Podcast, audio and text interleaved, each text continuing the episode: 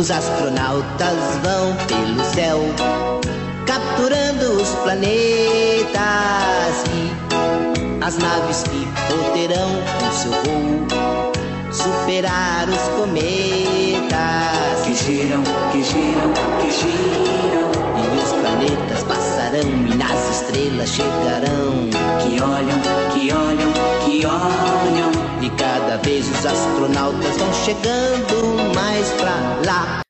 Olá, ouvintes do Não Podcast PRJ, o podcast institucional do Instituto Politécnico da Universidade do Estado do Rio de Janeiro, aqui de Nova Friburgo. Hoje estamos aqui para conversar com o doutor Anderson Ribeiro sobre asteroides, astronomia, aerolitos e tudo mais, né? Então estamos aqui hoje para conversar sobre isso e temos presenças ilustres também dos nossos filhos. Então se vocês escutarem uns uns bebenês aí, é meu filho aqui fazendo. Tem o filho, olha ele aí. Tem o filho do Anderson também participando de vez em quando. E é isso aí. Bom, com a gente hoje para conversar sobre, sobre esse tema maravilhoso estão a professora Paula Ribeiro. E aí, professora, tudo bom? E aí, tudo bom? Estamos aqui de novo. Como sempre, nosso aluno e editor Alisson. Fala galera, escutem os últimos episódios, não deem bobeira. E, e também aqui o nosso convidado, né, doutor Anderson Ribeiro, como vai? Boa tarde a todos, boa tarde, Paula, o Alice Ander, o Otávio Anderson, eu estou lendo aqui os nomes, Otávio. Errou! É, obrigado pelo convite. Aqui a gente está naquela quarentena, naquele desespero que todo mundo está passando, mas agora com uma luz no fim do túnel, com a vacinação chegando. E estou aí super empolgado com esse desafio de poder trazer um pouco da, da minha área de pesquisa, da minha área de formação para compartilhar com os seus ouvintes, seus telespectadores, seus internautas. Eu não sei como chamar isso exatamente, mas os seus, tá bom? Já indicou a idade, Não tem ficar calado, não. É, né? É, não tem muito para onde fugir. Já são 42 sóis, não tem jeito. Não tem como fugir. Beleza. Anderson, fala um pouco pro pessoal que está ouvindo a gente, da sua trajetória aí e tal, só para eles te conhecerem melhor. Anderson, que foi meu colega de faculdade aí, meu contemporâneo de faculdade. Se conheceu, tô... aí, se conheceu depois de, de, um período complicado de eu ter abandonado a faculdade, ter voltado, cair na turma do Anderson aí, que é a mesma turma do Marcos Vinícius também, que já participou alguns episódios com a gente. Mas fala aí, Anderson, um pouco para o pessoal conhecer melhor você. Eu tô no super sanduíche aqui, né? Você era meu veterano uh, e a Paula era minha caloura. então eu tô no, no, é. tô no sanduba aqui. Bom, eu sou de minha origem, sou fluminense. É, eu nasci numa cidade chamada Paracambi. Que Paracambi, para quem não sabe, é o lugar de heróis, de guerreiros. Isso é a última estação do ramal de Aperi você tem que pegar três trens para chegar em Paracambi, uma cidade bem. É a última cidade da Baixada Fluminense no sentido uh, Zona Sul, é, no sentido São Paulo. Fica no pé da serra, vai ter um conflitozinho ali entre, entre Serra e Baixada Fluminense, mas ela é oficialmente a última cidade da Baixada Fluminense naquela direção. Ah, e muita eu... gente conhece o Anderson também como Anderson Paracambi. O Anderson Paracambi acaba dada ah, essa. O Anderson. Quem é Anderson? O Anderson é, para cambiar. Ah, tá. Dada essa, essa distância, né? É igual o nosso colega que a gente tem em comum, o Bruno Maricá. Não tem como, é sempre por conta da distância. É, eu estudei sempre em colégio público, fui, fui aluno de escola pública minha vida inteira, vim de, das classes baixíssimas D por aí, ou talvez um pouco menos que a classificação de hoje.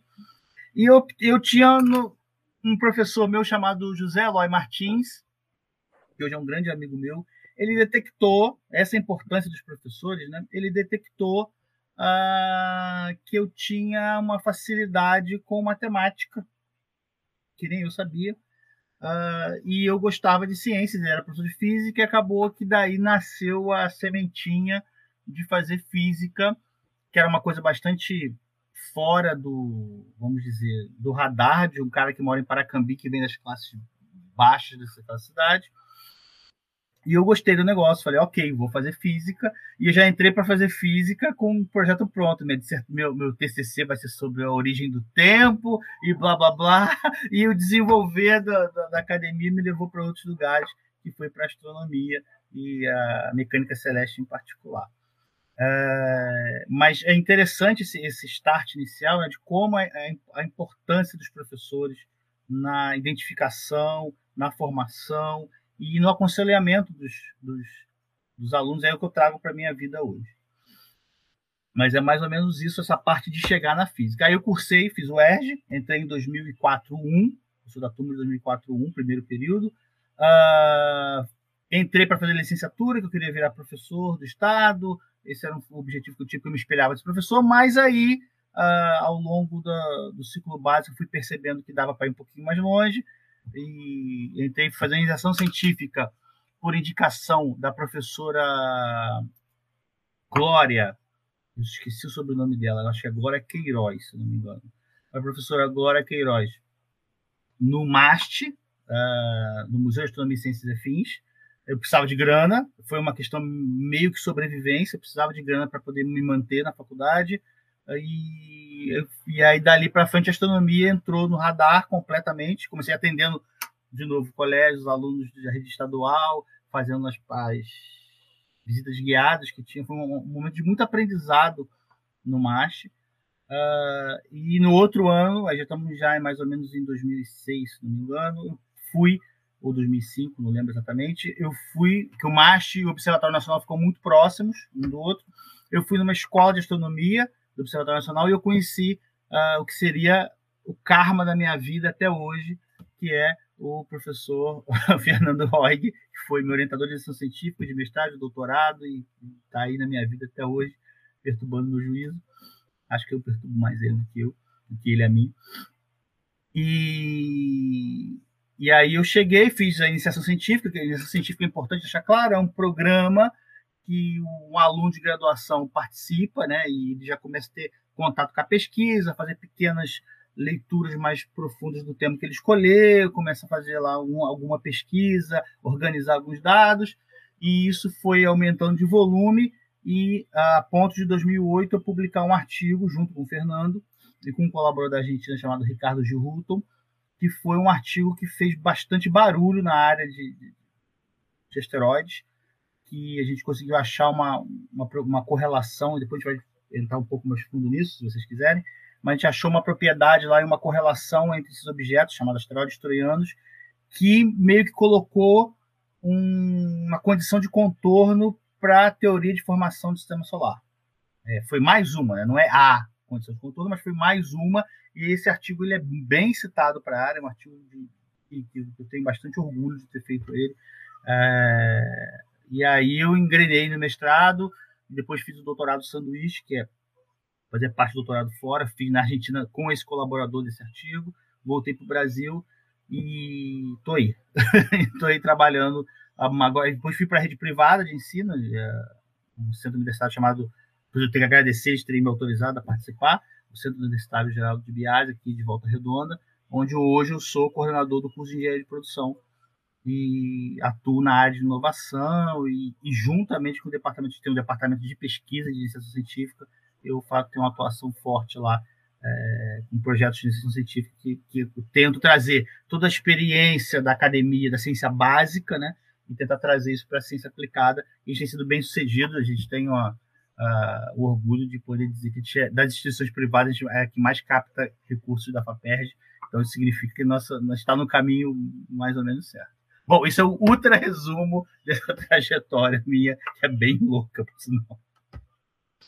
Não, engraçado que eu entrei na graduação, cara, com a mesma ideia que você, assim, de ser professor do Estado. Eu fui aluno da FETEC e o que me motivou a fazer física foi uma professora que eu tive na FETEC. E aí ela falou, cara, é, é, ela não, né? E eu falei, pô, quero ser professor da FETEC também. Eu quero dar aula igual essa, essa professora. Só que aí durante a faculdade eu fui descobrindo a pesquisa e fui fazendo e resolvi virar professor de nível superior, mas a trajetória assim é, é, universitária, né? O que, o que eu entrei querendo foi mais ou menos isso. É. é Bom, vamos falar um pouco sobre o tema. Eu acho que primeiro é legal definir para o pessoal que está ouvindo, que não conhece bem a área, né? Na verdade, a gente também não conhece bem a área. É, o que exatamente são, né? O que, que são, o que são exatamente são asteroides, né, cara? O que são?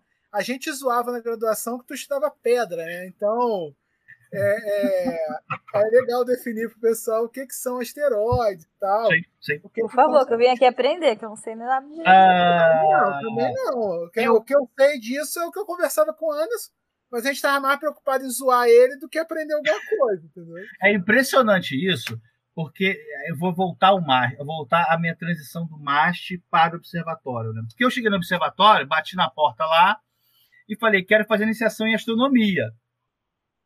E aí o cara olhou, a primeira pessoa que me atendeu, olhou para minha cara e falou assim, tá, mas e o que, que você quer fazer? Porque para mim astronomia era uma caixinha, né? Astronomia, tá ali. Não, aí tem astronomia do sistema solar, tem astronomia galáctica, tem astronomia, tem cosmologia, tem. Aí tem co- cosmologia, tem gravitação, que são coisas diferentes, né, Otávio? É, tem pouca matéria escura na gravitação. Agora tá até botando a gravitação com matéria escura. Pois né? é, o pessoal Já acha que entendi. astrofísica e astronomia é a mesma coisa, não? É, e aí tem astronomia de posição. E aí, quando ele falou esse monte de coisa, eu babei. Falei, hum, ok. E aí eu fui fazer um contato com a professora Daniela Lázaro, que era a coordenadora do, era chefe do grupo de ciência planetária, é, uma pesquisadora incrível. E, e ela me disse que ela fazia, eu, né? Ok. E aí ela me apresentou o Fernando, e aí o Fernando disse: ah, o que eu faço é isso aqui. Eu pego eu tenho as pedrinhas, a gente vai modelar as equações das pedrinhas. Então, você estudar, esquece as pedrinhas, vai estudar eh, mecânica analítica, que é uma, uma cadeira da, da, da graduação, que é um formalismo matemático específico para as leis de Newton, seja mecânica lagrangiana ou mecânica hamiltoniana. E então eu quis fazer essa, essa, essa introduçãozinha para dizer que essas, essas, essas definições e essas, essas cercas, assim, elas são um pouco flexíveis, elas não são exatamente rígidas. No asteroide acontece a mesma coisa. Né? O que, que, é o, que, que é esses objetos que primeiro eu vou chamar de pequenos corpos do sistema solar? Então, para entender eles, a gente tem que entender primeiro como surgiu o sistema solar. Então, eu tinha. ah, é engraçado a gente falar isso, tem uma nuvem de gás e poeira, né?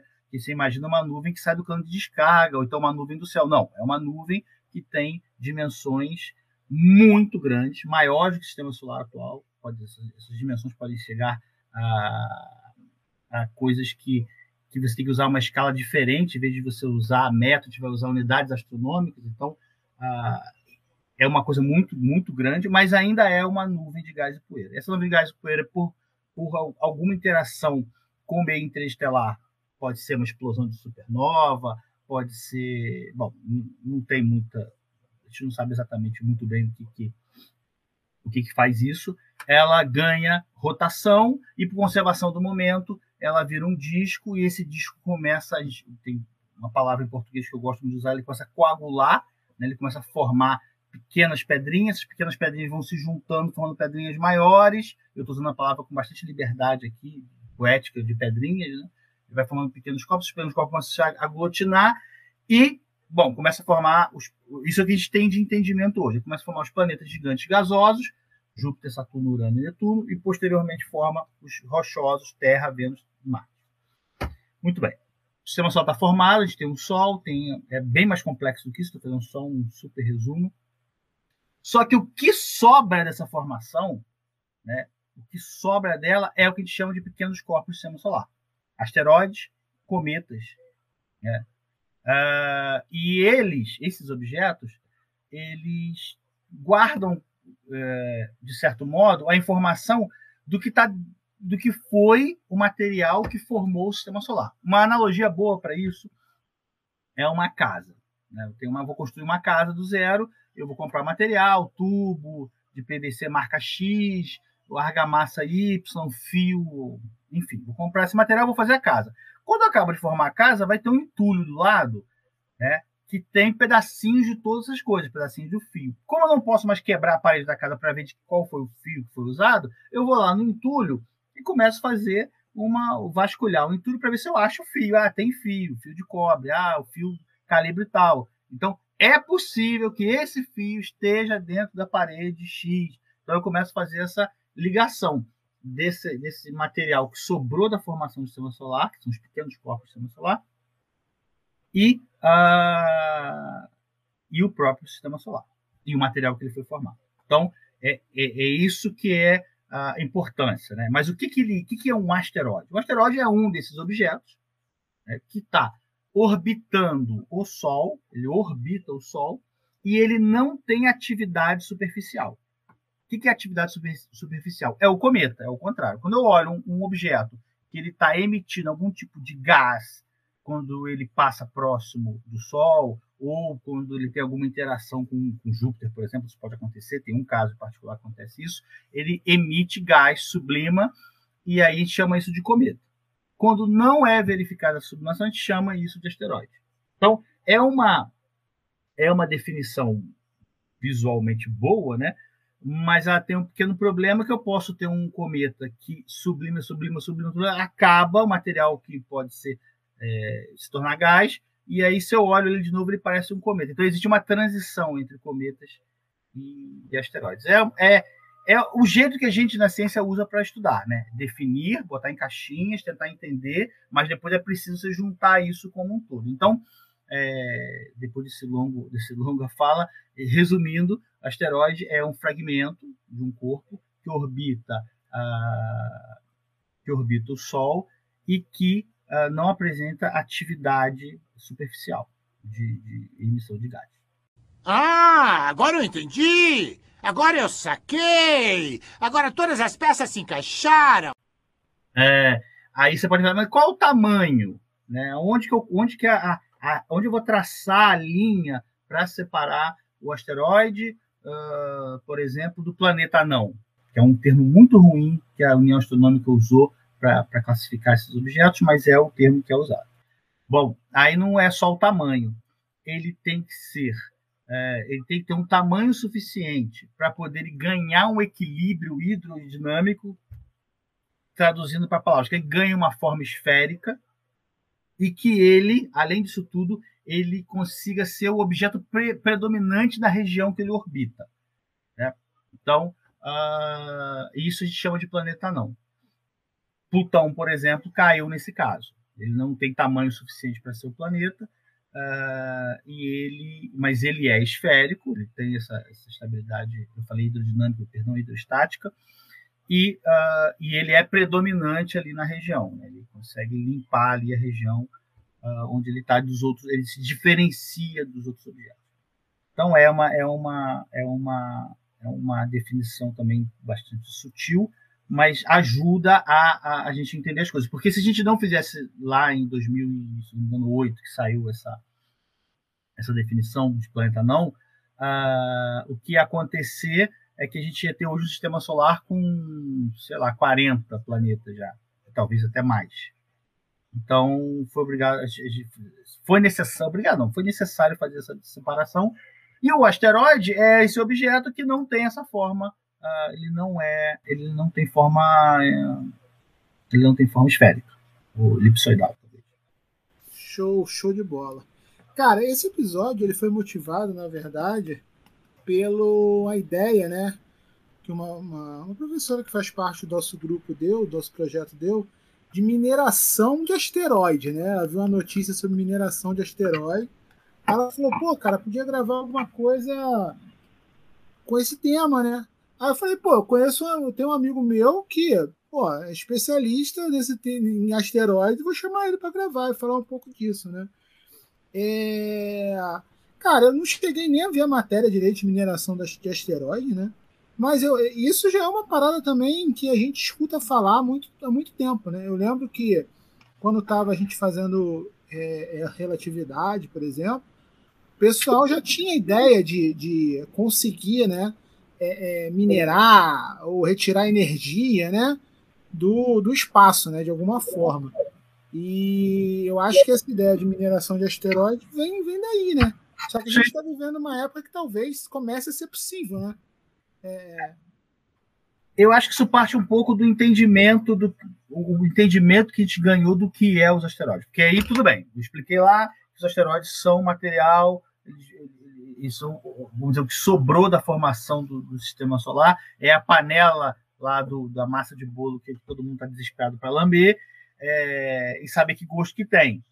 Então, conforme a gente foi estudando os asteroides, né, usando espectroscopia, que é uma técnica de tentar fazer alguma inferência sobre que tipo de material esse objeto é feito daqui da Terra, depois a gente mandou missões é, de espaçonaves não tripuladas para lá, Hayabusa 1 e 2, mas depois a gente pode explicar um pouco mais, principalmente Hayabusa 1, que, que eu trabalhei com os dados dela no período, é, a gente descobriu que eles são feitos. Então você tem objetos, por exemplo, que são pedras de ferro-níquel, toda ela, no, no o MAST é o é, Museu de Astronomia e Ciências Afins, ele fica, ele fica uh, em São Cristóvão, ali no, bem no centro, perto dali do, do campo do, do Vasco.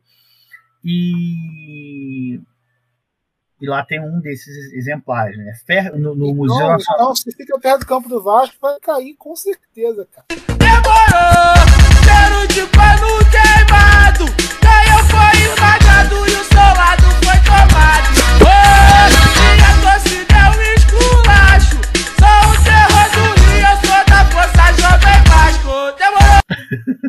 É, né? Vascaíno, eu posso fazer a piada, vai.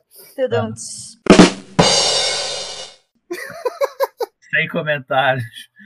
Eu, como botafoguense, não posso falar muito, né? Então, essa parte do, do currículo eu nem comentei, né? Botafoguense, sofredor. É, então, você imagina que o níquel ele tem um valor comercial bastante grande. Então, se eu consigo, de algum modo, ah, trazer esse níquel para a Terra, eu vou ter um ganho, um ganho de valor para o meu pro planeta, né? Porque toda, toda, uma, toda a riqueza da Terra é X, né? Eu não vou conseguir aumentar a riqueza da Terra, é essa e acabou. Se eu conseguir começar a trazer material de, de fora da Terra, eu começo a aumentar, vamos dizer, o meu capital, o capital do planeta. Pra você ter ideia, essa matéria que você está falando é uma matéria da Galileu. Mas saiu várias, né? Mas uma foi da Galileu. É, um, um, eu vou colar aqui, porque eu não, não, vou lembrar de cabeça. Um objeto, um asteroide de ferro-níquel, é, ele pode custar aí 4 bilhões, um asteroide de, de, de 30, 300 quilômetros, custa 4 bilhões de dólares. Será que um asteroide, 300 quilômetros? 300 metros, perdão. Tem de 300 quilômetros também, mas esse... Nossa senhora. É, tem. Já, já, na verdade, Ceres é um asteroide é de 300 quilômetros. É, tem objetos grandes. Isso é uma coisa, isso é uma coisa que na, acabou que eu não falei na introdução do que é o asteroide. Né? Eu posso ter objetos da ordem aí de metros até a ordem de centena uh, de quilômetros. O Ceres é o maior asteroide que a gente tem conhecido no sistema solar interior. É, é possível que você tenha corpos maiores, no, mais afastados, mas a gente não observou eles ainda. Uh, então, 4 bilhões de dólares é uma quantidade bastante razoável de dinheiro. Mas temos probleminhas aí com essa conta. Né? A, conta, a, é, é fácil você estimar o valor disso, o difícil é você trazer ele para cá. Sem, bom, muitas consequências e com um valor é, que, que, vale a pena. Né? Você imaginar que uma missão é, para Marte custa é, a, essa missão que levou o último robozinho para lá custou a 48 milhões de dólares para levar um robozinho, uh, você ir, voltar, ir, voltar, para trazer esse material ainda não é não é viável. Uh, uma luz para esse caminho é o fato dessas empresas privadas, tanto a do Elon Musk, ou a do Benzo, ou a do, do cara da Virgin, dessas três empresas que estão é, começando a, a, fazer uma prospecção comercial do espaço, é que isso venha a baratear, né? e aí como possa vir valer a pena trazer. Uma coisa interessante do entendimento dos asteroides né, foi que a gente percebeu, conforme foi estudando, que eles tinham, ao, conforme você vai se afastando do sistema solar, do, né, do Sol para o, vamos dizer, a borda do sistema solar, eles eram feitos de coisas diferentes. Eles eram feitos de materiais diferentes. Então você tinha próximo do sistema solar materiais é, que a gente chama de a gente acabou classificou como tipos, né? Tipo S, tipo X, que é uma taxonomia. Mas depois com a espectroscopia mais sofisticada, é, usando infravermelho, uh, próximo, pelo menos, já deu para perceber que tinha coisa, olivina era um material de asteroide, olivina, ferro, níquel, uh, feldspato é possível que tenha alguns objetos. Então, quando a gente ganhou esse entendimento uh, dessa composição dos asteroides, uh, a coisa começou a, a, a ganhar um, como é que eu vou te dizer, uma dimensão, inclusive comercial, né? Porque agora eu sei do que é feito, se essa coisa for uma coisa cara, eu quero trazer ele para cá. E uma outra coisa interessante é que uh, meteoritos caem na Terra. Isso é um, isso é um grande comércio. Por sinal, tem um, um caso aqui no Brasil histórico, assim, que eu posso contar da IAU, uh, que foi que uma reunião da União Astronômica que teve em 2008, que a coleção da professora Zicoloto do Museu de Museu Nacional estava né, na, naquele, naquele centro da, da AIG, ali que foi a, a, a reunião da União Astronômica. E tentaram roubar. Aí, sorte que a Polícia Federal conseguiu pegar, porque é, vale muito, dependendo do, do tipo de material, vale muito. E por que, que é importante essas coleções de, de meteoritos? É porque a gente consegue fazer a correlação desse objeto que, cai, que veio, que caiu aqui na Terra, com o que está no espaço. Eu consigo fazer essa correlação. Bom, se esses objetos que vieram do espaço têm essa composição, eles estão representados lá entre os asteroides. Eu começo a buscar, através da espectroscopia, essa correlação para tentar entender. E, o objetivo todo é entender qual é o material inicial da formação do sistema solar. Né? É, uma outro resultado a partir dos estudos dos asteroides que caíram na Terra é a data do sistema solar. Né? Ela é, ela é, o, o que a gente tem hoje, que é 4,26, é bem preciso, é, milhões de anos, veio do, da datação a partir dos, desses, desses, fragmentos de objetos que foram recolhidos na superfície da Terra. É aí que a gente conseguiu chegar a essa data do sistema solar. Então, o, o, os asteroides, ele tem, além dessa questão uh, da ciência básica, né, que é tentar entender o, a natureza que nos cerca, por causa da astronomia, ele também tem outras outras uh, importâncias, que é uma uh, a datação mais precisa da formação do sistema solar, isso a gente vai dar toda uma escala de tempo na, da formação da Terra e, e, por aí vai. E, por outro lado, agora começou a aparecer essa vertente comercial, de ciência aplicada, né? de como obter dinheiro a partir de, uh, dos, dos estudos dos asteroides.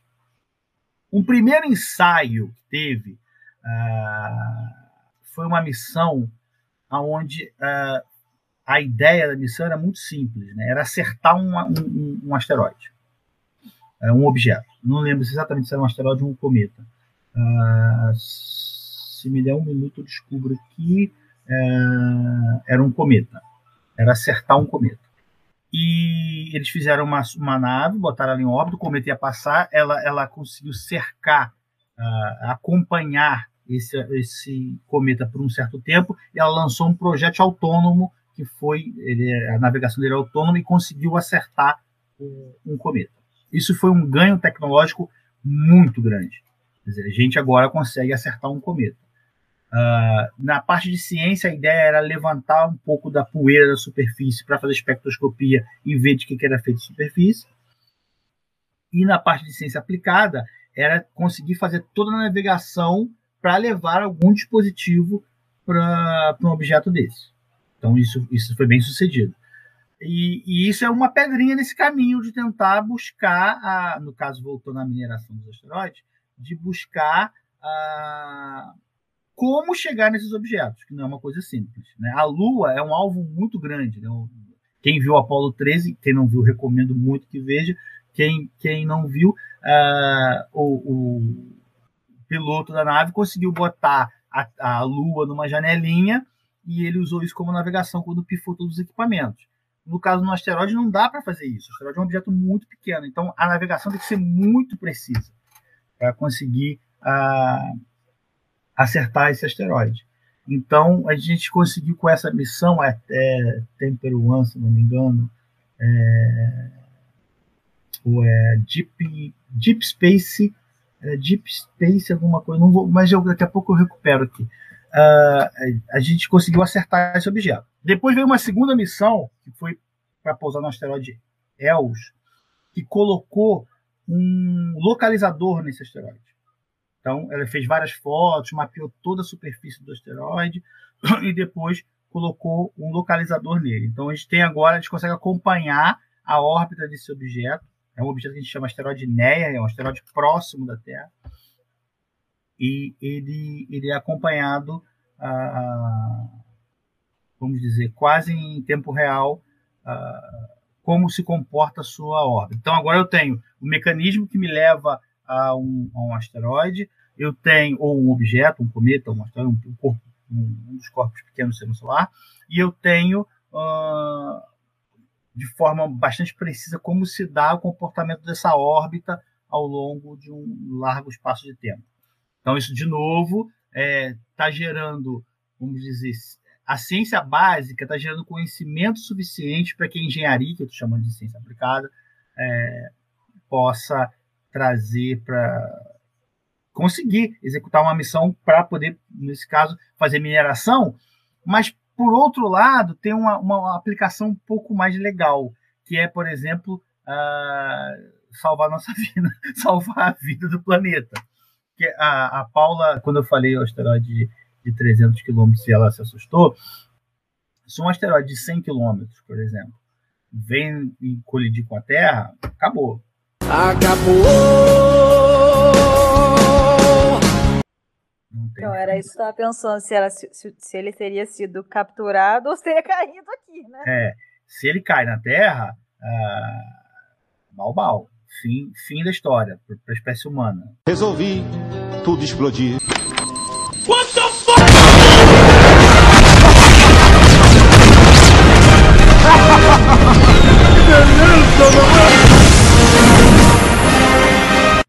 não tem e para a espécie humana e muito provavelmente para todos os mamíferos, uns 100 quilômetros vai gerar uma, uma extinção aí de 90 e poucos por cento da, da, da vida na Terra. Então esses mecanismos que o senhor havia mencionado também servem para mudar a trajetória, né, dos é aí que eu ia chegar. Além disso, de como chegar, é, como consigo agora lançar um projeto em um objeto, é, em vez de lançar um projeto só para testar, eu posso lançar um, um, perfurador, eu posso lançar uma bomba, eu posso lançar uma vela. Então a NASA tem, e é muito curioso, isso que parece ficção científica, mas não é. A NASA tem todo um programa para é, ideias de como desviar um asteroide da órbita da, de, de, órbita de colisão com a Terra. Então tem vários. Cara, a Terra é plana, vai bater o asteroide, vai dar aquela balançada igual moeda. Não fala isso. Não, não. Isso foi o karma que eu passei. Teve um hack tudo que me chamaram para uma mesa redonda que era por que, que a Terra está ficando plana. E, nossa. Nossa senhora, cara. Ah, mas a... No final foi como? Peraí, no final qual foi a conclusão? Não, a ideia foi boa. A, a ideia do, do, do, projeto foi boa. Está até no YouTube, procurem, é Hack Tudo, Volta Redonda, uh, por que, que a Terra está ficando plana. É, a ideia foi boa, porque na verdade ela está ficando plana por uma questão psicológica e filosófica e educacional. Né? É, ela planificou, não é, com, não é concretamente, né? não é que ela chatou fisicamente, não, mas a ideia de. Né, você tem 7%, 20%, não, é 7%. 7 e poucos por cento da população brasileira acredita que a Terra é plana. 7%, isso é muita coisa. 25% acredita que as pessoas não foram para a Lua. Então é um negócio assustador. Mas voltando, então a NASA tem todos esses, esses programas com coisas muito. É porque, como é algo. Uh, tudo que é muito novo, a inovação vem disso. Hoje eu trabalho com isso, então é mais fácil me falar. A inovação ela vem de ideias e essas ideias elas têm que ser. As pessoas estão pensando, tem que estar livre para expor. É como na ciência básica. Você vai encarar um problema de buraco negro que ninguém encarou, você vai abrir dentro das suas ferramentas que você conhece, você vai abrir sua mente ali e deixar fluir ideias até você ir convergindo para uma ideia que seja efetiva.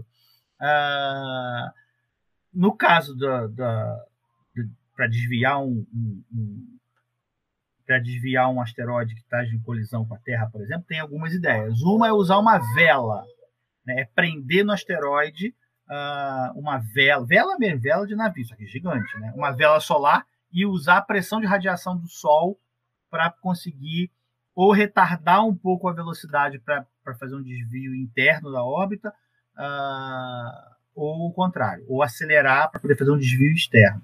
Ou manda o Bruce Willis, cara. Ele bota a ogiva nuclear lá dentro. Aqui, a, o impacto profundo, não. O Bruce Willis é o. É o Armagedon. É Armagedon. Aquela é uma das ideias. É uma das ideias real. É, entrar, porque como o objeto é um objeto uh, que de repente seja possível fragmentar ele, é preferível, acho que não seria com arma nuclear, mas ok, é preferível fragmentar e ele cair em fragmentos do que cair inteiro. Né? Então, é, você pega o exemplo que teve no último episódio que foi largamente filmado, que teve na Rússia. Né? O asteroide era, era, era, pequeno, era 30 metros, e fez aquele estrago, quebrou vidraça, fez, deu, uhum. deu um belo susto no pessoal lá. Não, ninguém se machucou, é, ninguém morreu, mas teve, teve gente que se machucou, foi tal, por causa dos vidros das janelas que quebraram. Acho que foi em 2013, se eu não me engano. Isso. A ideia do Armagedon é, a ideia do Armagedon é genial, né, cara? Em vez de você pegar astronauta e treinar para furar o, o, asteroide, você pega minerador e treina para ser astronauta, né? Para poder ir e furar o asteroide.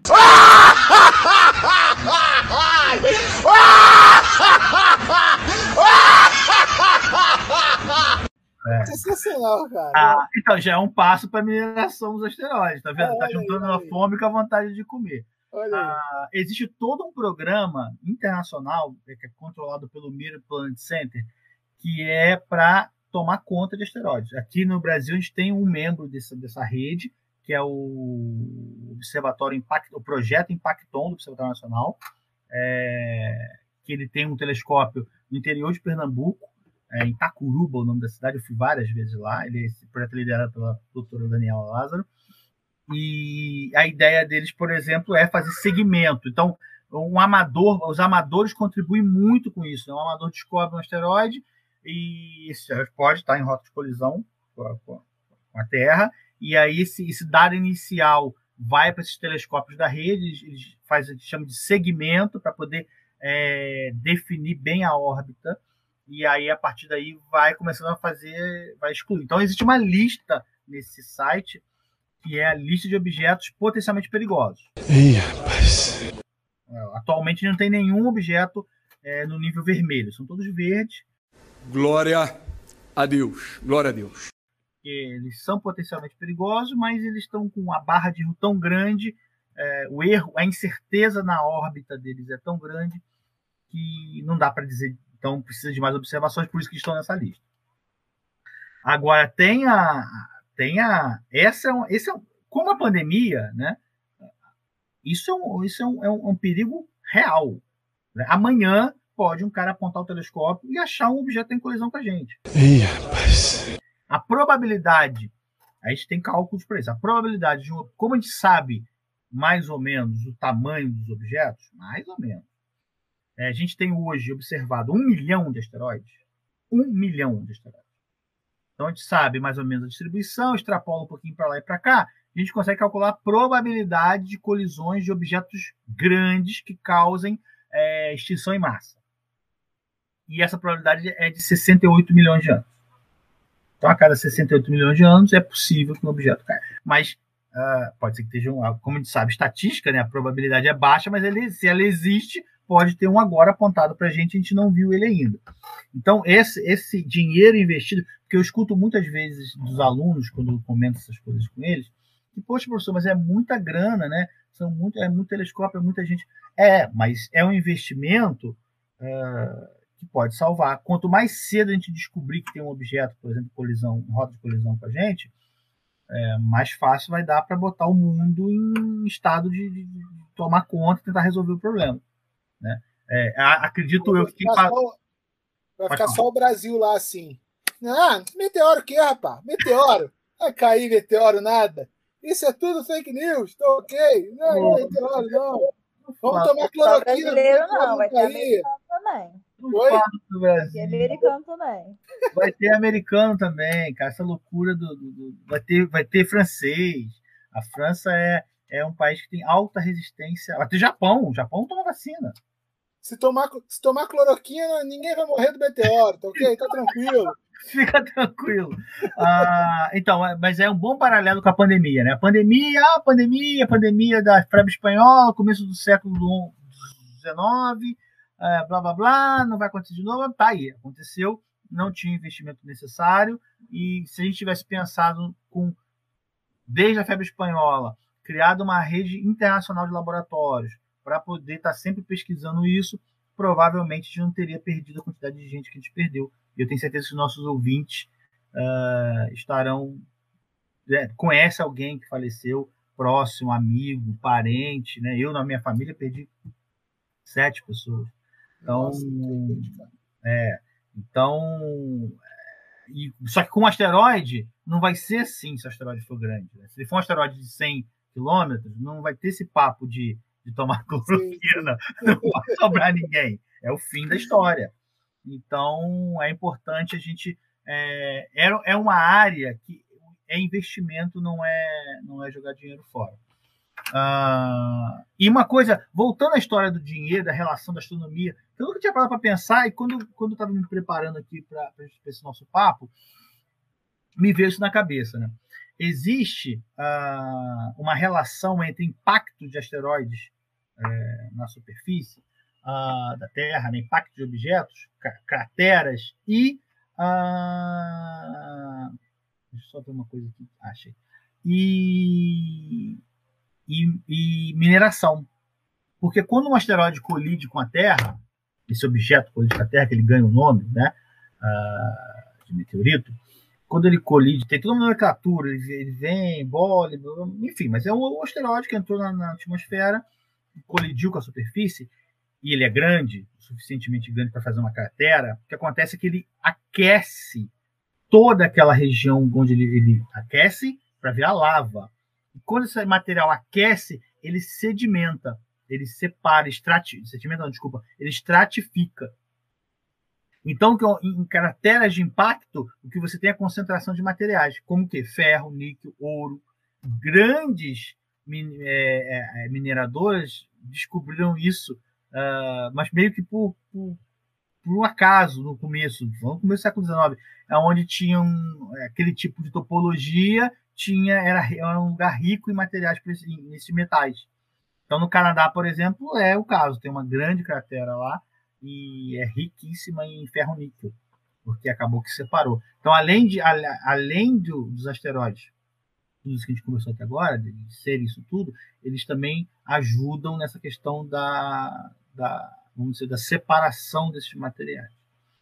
E indo um pouco mais para a ciência, é, existe uma teoria, é, ela é uma teoria bastante periférica, mas ela é teoria científica, né? tem, tem cumpre com os critérios de uma teoria científica, é que a vida na Terra pode ter surgido a partir da, de, de, de, material que veio de cometa. É a pansdermia, se não me engano o nome. A gente imagina que foi aqui, né, que o oceano era rico, teve choque elétrico, de raios, a temperatura, e como surgiu as primeiras enzimas lá, e elas se organizaram para formar o primeiro corpo vivo. E existe uma teoria que essas enzimas vieram uh, de proteínas também, né? enzima, proteína, não sei exatamente, proteína. E elas vieram de asteroides e cometas. Existe essa, essa, essa, essa teoria e ela é concorrente sem muito, não tem, não tem nada que separe uma da outra, assim. Apenas uma questão de, de paradigma da, da academia. É... Mas é isso. Então, os, o estudo dos asteroides eles, trouxeram para a humanidade uh, um ganho tecnológico, né? Que essa parte toda de navegação é, cresceu muito. Vou dar um outro exemplo, e aí eu vou entrar na, na, na missão Hayabusa. Hayabusa é uma missão japonesa da agência JASA.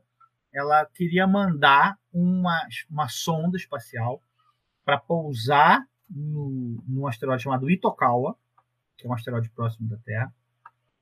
Chama esse próximo, estou falando de três unidades astronômicas, duas unidades astronômicas, uma e meia unidade astronômica, uma unidade astronômica é a distância uh, da Terra até o Sol. ela ia pousar nesse objeto e ela ia coletar. Ia não, ela coletou fragmentos da superfície do objeto e trouxe de volta para a Terra. Essa aqui é. A gente fala isso, falando em palavras, parece que é um negócio muito simples, né? Eu pego um joystick aqui e vou navegando. Tecnologicamente, isso era muito difícil.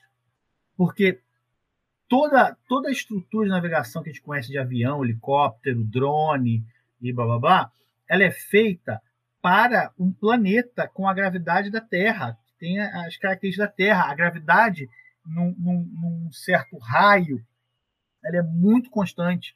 Né? Ela praticamente não se modifica ao longo de, um, de uma área muito grande. Né? De decolar, do aeroporto, por exemplo, ao longo da pista, a gravidade é constante. No caso do asteroide, não funciona assim. Além da gravidade ser muito baixa, muito pequena, ela muda muito de um ponto do asteroide, porque é um corpo totalmente amorfo, ele não tem uma estrutura. Na verdade, nem sabe como é que é dentro. Ele pode ser por dentro uma coisa muito porosa, ou, ou com uma concentração de um, de um muito numa, numa das extremidades muito muito é, uma densidade muito alta então isso vai fazer com que a gravidade vá, mude muito de um, de um ponto do asteroide para outro. Então a, a, a, automação e a dinâmica de navegação dessas sondas é um negócio brutal se desenvolveu eletrônica muito e em particular a Hayabusa desenvolveu um motor de propulsão iônica né? Tem, para quem fez é, física, e aí quem estudou, está estudando na UERJ vai lembrar disso bastante. Quem fez física, a professora é, Maria Lúcia, vai lembrar de um livro chamado RET, que vai lembrar de um exercício de que tinha um astronauta com uma lanterna no espaço, ele ligava a lanterna e a pergunta era quanto tempo ele levava para ganhar 10 km por hora. Não só a Maria Lúcia, cara, todo mundo que fez ótica, cara, eu acho que usou esse livro, cara. É. Eu e... tinha o RET, cara. Eu acho que eu perdi ele. Eu, eu tenho, livro, eu tenho em PDF, ou, ou impresso, sei lá, o Xerox. Eu ia comprar na, na, na China na época, cara. É. Não gostava muito desse livro, não. Oi? Eu não gostava muito desse livro, não. Não, ninguém então, gostava desse livro. Então, ah, tá, eu não gostava e hoje eu gosto. Eu não gostava e hoje eu gosto. Eu acho que ele é muito completo. Mas eu acho que é aquele típico livro, cara, que você só gosta quando você já entende a matéria, entendeu? Sim. Tipo assim, ele não é um livro que você, como aluno, você vai conseguir entender legal. Como professor, que você tem um conhecimento já maior, né? Já, já tá mais apto a estudar, aí você já começa a gostar. Entendeu? Tem até outros livros que eu coloco nessa categoria também, que eu não vou falar porque são de professores da UERJ, mas tem outros livros que eu coloco nessa categoria também. Daquele livro que é muito bom, quando... aquele livro que é muito bom quando você já sabe a matéria. Tipo assim, já sabe, beleza, o livro é bom. Agora, para aluno, eu acho complicado. Eu, acho eu, vou, eu vou falar porque do FRJ, o Moisés para mim é isso. O Moisés para mim é um livro. É, eu gosto do Moisés, mas eu gosto. É, o Moisés ele, também, cara. Ele é muito rabuscado. Ele, se, ele, ele, é. ele pinta, um, pinta um quadro ali muito mais complexo do que necessariamente é física é, Eu acho que o Moisés ele dá informação demais. É. Entendeu? Então, por exemplo, para gente que vai fazer concurso, o Moisés é bom. Porque ele Sim. dá muita informação que a gente, colocando nas provas de concurso, a gente ganha pontos com isso. Agora, para o aluno, cara. Para passar em Física 1 com bar, se esquece. É, tem muita coisa ali não tem muita necessidade. Cara, é um livro bom, mas ele fala demais, entendeu? Ele, entendeu? É exagerado demais. Então, é, é, o típico livro que tem que simplificar um pouco e tal. Mas para professor é ótimo. Tipo, preparar a aula com Moisés eu gosto muito. É você ótimo. Você separar ali o que, que, é, que, é, que é coisa, muito bom. Agora, o, o Hatch entra nessa categoria para mim também, cara. Eu acho. É, o outro livro que entra nessa categoria para mim é o Coen. O, o, o Coen de mecânica quântica também é isso. Se você já sabe a matéria, o Coen é ótimo, cara. Agora, para tu aprender com Coen é difícil, cara. É muito é. difícil. É. Sim, sim. É difícil você achar livros. Eu, por exemplo, fugi um bocado do tema, mas eu, por exemplo, de, de livro que eu até hoje eu gosto para física 1 e 2, aí fica a dica para os alunos, é o Alonso Fim. Eu acho que ele ele faz o encadeamento entre teoria, exercício, exemplo, teoria, exercício, exemplo, que é mais sofisticado que o Halliday e não é tão tão É, eu sou mais time Moisés. Eu tô no time Moisés. Ah, eu, eu uso Moisés para dar aula. Agora, exercício, normalmente eu não pego do Moisés, não. Que eu acho pesado demais.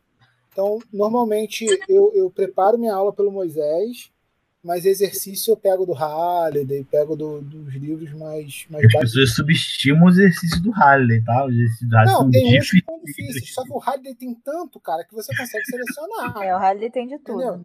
É. O Halliday tem 70 exercícios, o Moisés tem 10, cara. Aí Aquela é... mal- Aquele maldito exercício de três bolinhas, nossa senhora.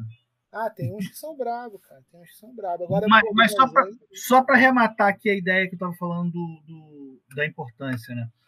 Ah, e aí, quer dizer, para o mercado, agora eu vou falar um pouco como engenheiro de produção, para o mercado, mercado, falando mercado de capital, né, para ações e especulação de futura, mercado futuro, é, o, que, o que importa é a possibilidade. Então, os asteroides se tornaram uma possibilidade real. Então, tem empresas hoje, já, já empresa com CNPJ né, americano, não sei como é o nome, que estão com ação em bolsa, prometendo que daqui a 20 anos vão estar fazendo mineração, vão estar trazendo material, porque esse material é um tipo de material escasso. A gente pensar daqui a 50 anos, a gente vai começar a ter problema com, com níquel. Porque a última grande jazida de níquel, se eu não me engano, era no Chile e na Argentina, ali na Cordilheira. Porque o níquel ele sempre está muito próximo onde tem contato, né? onde tem as placas se, se, se, chocam. E está começando a ficar escasso. Eu acho que o preço está subindo. Então, isso para esses caras estão pensando há 50 anos. Não é igual a gente aqui que pensa na, na semana que vem, na CPI da semana que vem. Não, os caras estão em projeto de 50 anos. A nação dos caras não é, não é amanhã que acaba, nem daqui a quatro anos. É 100 anos, 200 anos. Então, isso, isso gerou aporte para as missões. Se você observar, você que o número de missões espaciais a, a asteroides aumentou bastante.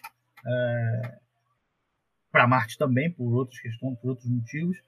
E isso tem a ver um pouco com esse potencial que está surgindo de, de, de dinheiro, de valor. Né? Então, ah, não é algo muito forte. E para a ciência básica, isso é interessante, porque a gente saiu da. Eu estou falando que ciência básica e ciência aplicada, porque eu estou assumindo que, as pessoas, que os nossos ouvintes saibam isso. Né? É, mas ciência básica é aquela ciência, isso estou usando a nomenclatura de Mário Buja, né?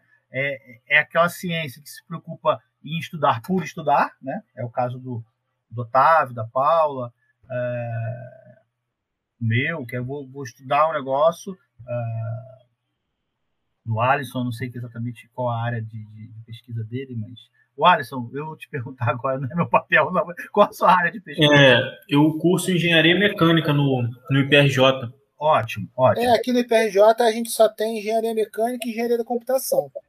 Então, é, a gente está preso assim na. Não está preso, né? Mas a gente está nesse, nesse universo de engenharia mecânica e engenharia da computação que é, é, a galera aqui, pelo menos, né? Ou você começa a, a gente que é de, de ciência de física, né? digamos assim, básica, né? ou física teórica, é, a gente tem que começar a, a gente tem que começar a planejar projetos que se encaixem mais na área aplicada para poder contribuir para o departamento, né? para o instituto. É, então, é que eu faço aqui. É, é isso. Então eu tô, tô ainda na, na, na procura de alguma coisa assim que, que renda alguma coisa. Estou pensando numa parte mais computacional, migrar para uma parte mais computacional, para poder pegar o pessoal da, da engenharia da computação e tal. Mas aqui é isso, cara. A gente tem. A gente tem até professores que continuam trabalhando com suas áreas primárias, né?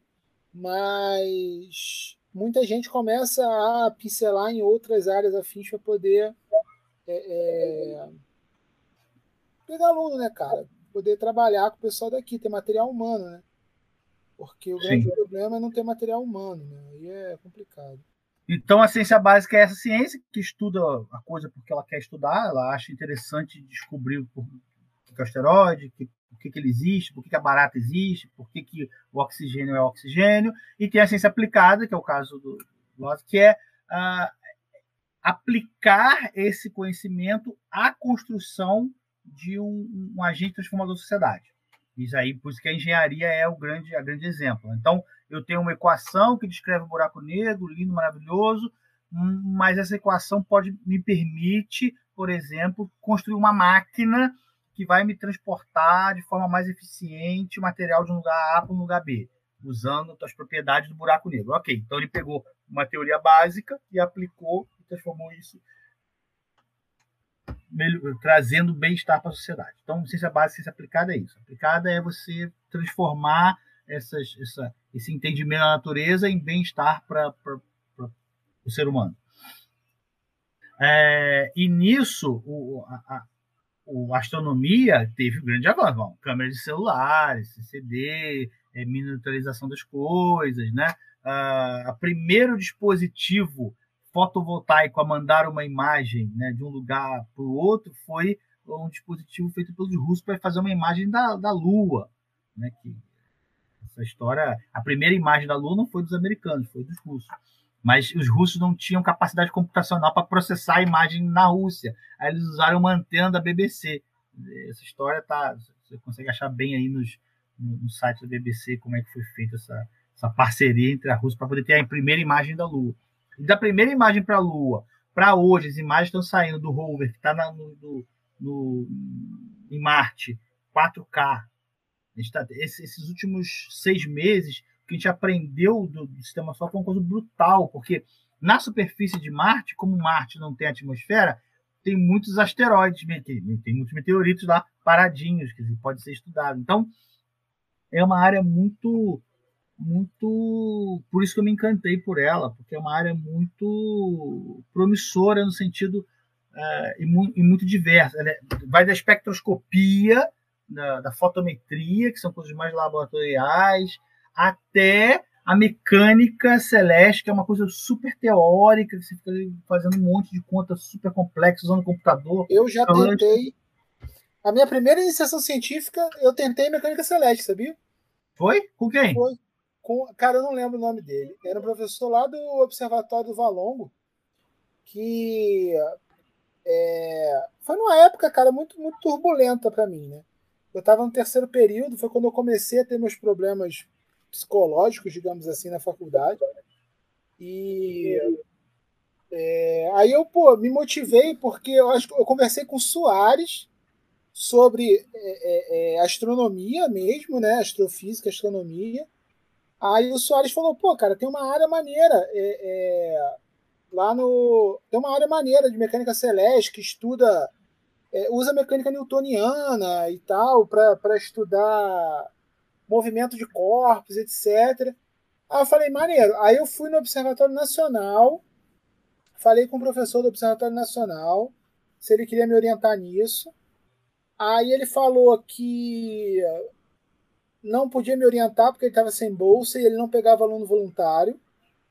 Aí eu, beleza. Aí eu pedi uma indicação para ele de algum professor que pudesse me orientar.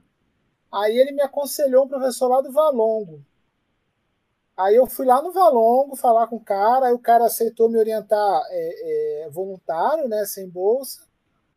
Aí eu comecei a trabalhar com ele, ele me deu umas contas muito loucas, cara, para entender, assim, muito, muito louco, muito louco as contas, muito louco. E eu não tinha noção, eu estava no terceiro período, cara. Tipo assim, eu não tava. Eu não tinha ainda capacidade matemática para entender aquilo, né? Aí eu estava tentando entender, aí ele teve que viajar para França. Ah, aí, então é o Roberto Martins. É, aí ele viajou para França.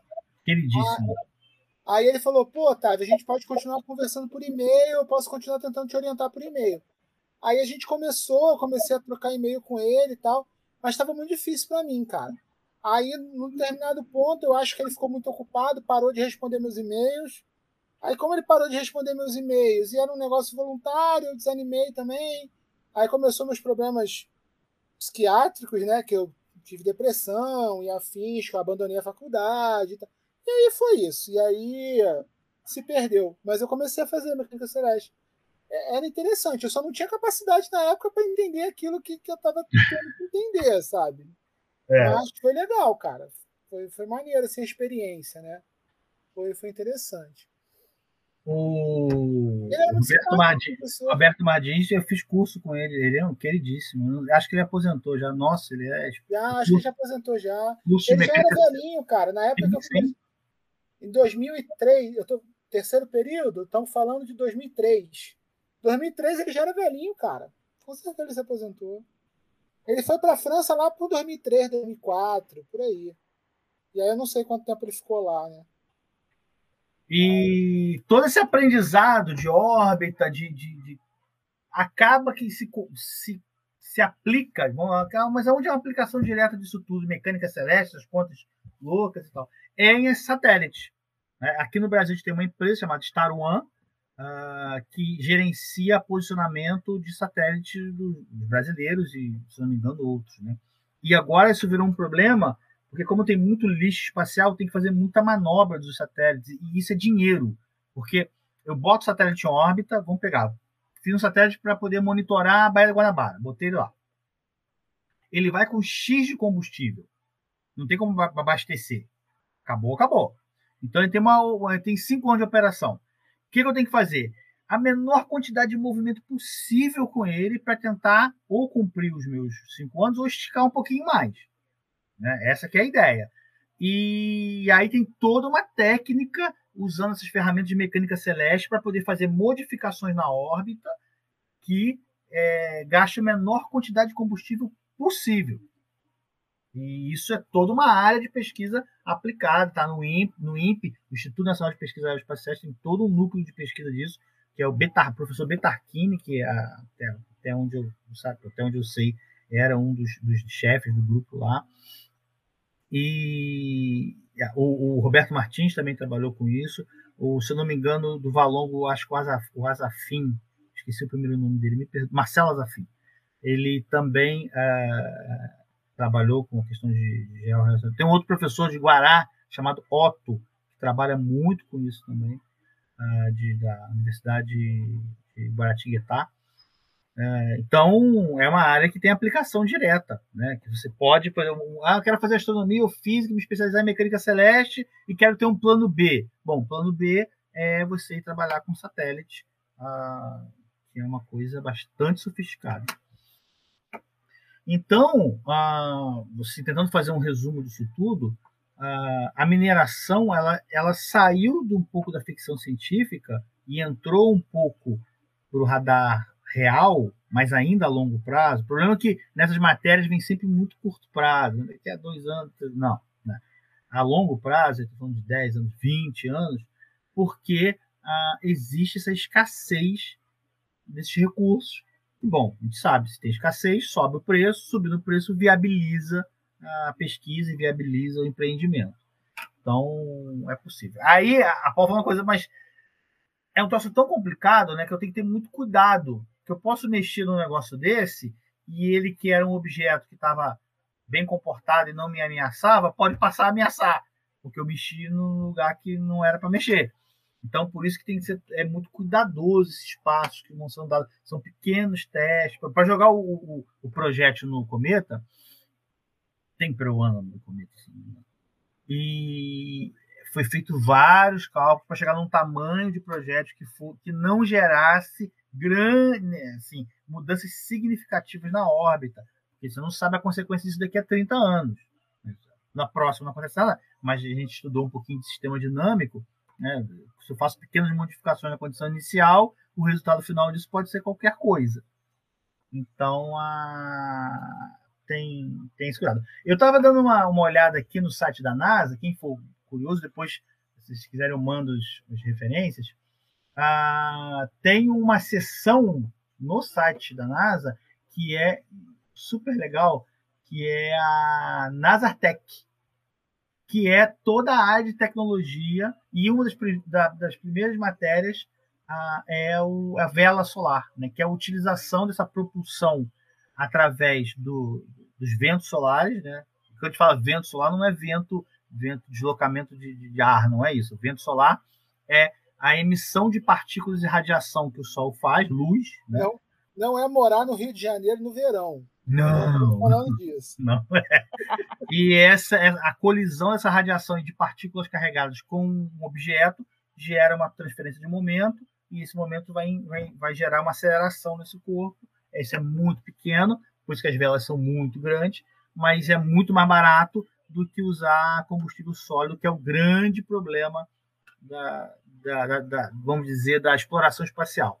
O grande problema da exploração espacial era quando eu mandava o ônibus espacial para o espaço, eu perdia todo o dispositivo de lançamento, os foguetes, os motores de propulsão, ia tudo, tudo para o lixo, né? E voltava só a cápsula que era o ônibus espacial. Aí, tanto é que foi um tempão sem lançamento de, de, de, de carga pesada. Né? Só a Rússia estava fazendo pequenos lançamentos com a, com a espaçonave Soyuz. Essa iniciativa das empresas privadas, do Elon Musk e do, e do Bannon, de construir um dispositivo que leve a cápsula e volte o motor íntegro, eu posso usar ele de novo, fazendo reparo, claro, mas eu posso usar ele de novo, isso barateou demais a, a, a ida ao espaço. Você vê que esse cara lança foguete a cada dois meses, está lançando dois, três foguetes. E barateou muito, porque agora ele volta. A, toda a parte de motor, de eletrônica, do dispositivo volta, eu, reabasteço, faço a manutenção preventiva, reabasteço e envio de novo. Então, esse é um primeiro passo. É um passo muito grande é, para a conquista, vamos dizer, do espaço.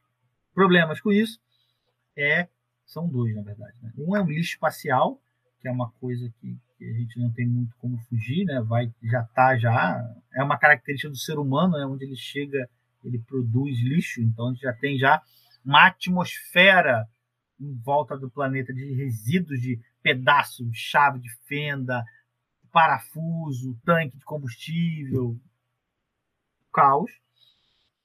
Já temos lixo em outros planetas, né? já contaminamos a Lua, Vênus, Marte. É, esse é um problema. E o outro problema é para a astronomia, porque essa quantidade de satélites que está em órbita gera muita dificuldade no observacional. Já teve o professor do Observatório do Ballon, Hélio, estava fazendo uma observação aqui em Minas, no, maior telescópio que a gente tem no Brasil, que é o Laboratório Nacional uh, de Astrofísica, o LNA, e durante a, a, observação dele passou a constelação de satélite do Elon Musk e atrapalhou a observação dele. Então isso já é um problema real, não é mais pode vir a... Não, já é um problema real para a astronomia e não sei como isso vai ser resolvido. Então tem toda essa, essa astronomia de pequenos corpos, que é meio patinho feio da astrofísica, né? Porque galáxia, estelar, são os grandes cosmologia, são os grandes carros-chefes assim, dessas áreas, a astronomia ela tem, ela tem essa característica de ser bastante aplicada à, à nossa. Nossa, eu falo demais, né? Já eu fico falando. Fica à vontade. É o especialista hoje aqui, né? É, pode ir falando, cara. Pode ir falando. Cara, você falando, deu tempo de eu botar o Dante para dormir aqui, tá tranquilão dormindo. Ah, entendeu? Meu, Deu tempo de cantar Caicabalão várias vezes, com você falando aí, quando dormia. Mas tá tranquilo, cara, pode ir falando. Uma coisa super bacana também, voltando aos esteroides especificamente, é que como a gente passou a conhecer os objetos. Por exemplo, como é que a gente sabe? Ou sabe não? Deixa eu melhorar a frase. Né? Como é que a gente tem a ideia de qual era a composição dessa nuvem primordial que formou o sistema solar? Bom, eu pego. Antes, antes, vamos supor que eu não sei o que, é um, um asteroide, um meteorito, não sei nada. Eu pego a Terra, nossa Terra, vou lá, vou na África, vou no Brasil, na Antártida, arranco um pedaço da Terra, vou para o laboratório, faço uma espectroscopia e, e calculo as frações da, dos elementos que tem e ok. Essa é a distribuição da nuvem, porque é a amostra que eu tenho.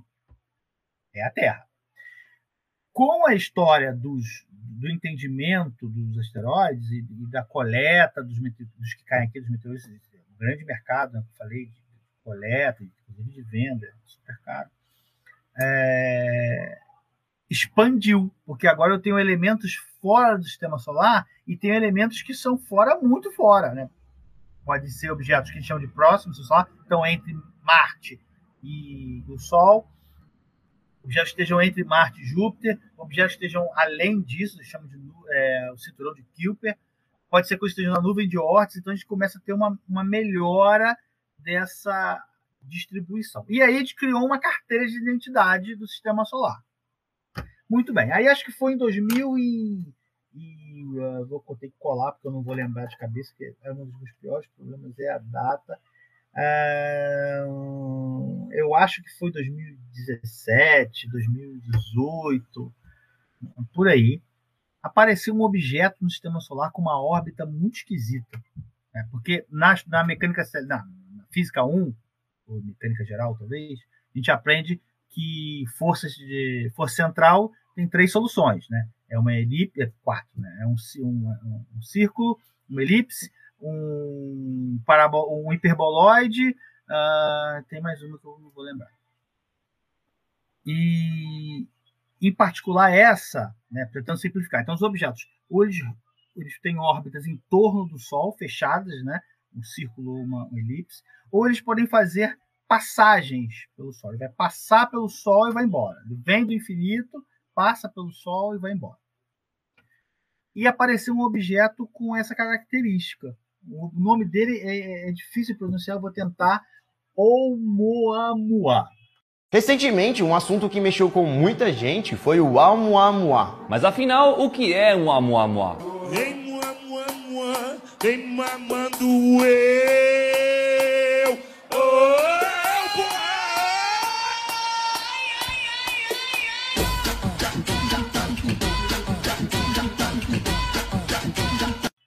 Podiam botar um nome mais legal, né? O-U-M-U-A-M-U-A. Tem uma música do MC Gorila com isso, né? Tem?